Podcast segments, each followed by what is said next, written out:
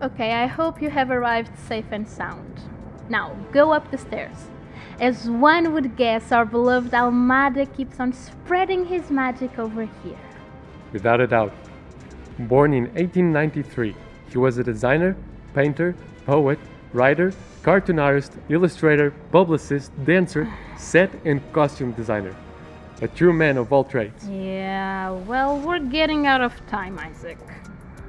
Yeah, right. Well then, born on the 22nd of May, a businessman steals the poor to give to the rich and keeps all his wealth on a key closed case. Now, follow to the next direction. Wh- wh- What? Isaac, what do you mean? What? I know the answer, but anyone listening to us doesn't. I know. Really? Well, doesn't really seem like it, because that riddle will take hours to decipher. Then you do it. What Isaac was trying to say is that the man is dressed to the nines and going to a meeting. Can you spot him? I hope you do. Then, he was born on the 22nd of May, which means he's a Gemini. And the planet influencing Gemini is Mercury. Sure, but that's not something everyone would know. You know it because you're crazy about astronomy. It's astrology, Fine, whatever, something about astros, it doesn't matter. a science that studies the astros. Okay, moving on. Who stole the rich to give to the poor? Robin Hood.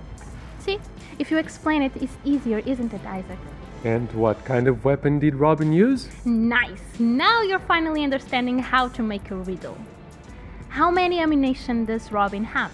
Well, that's easy. Well, are you keen on making them die here? No. Okay, guys. Isaac also said, and keeps all his wealth on a key closed case.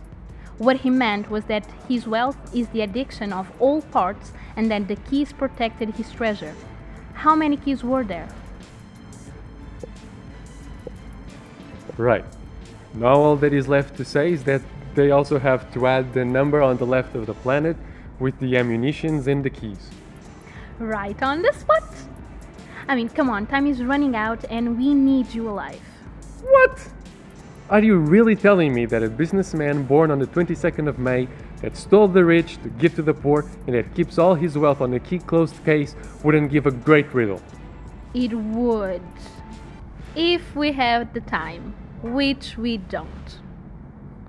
End of the fifth recording.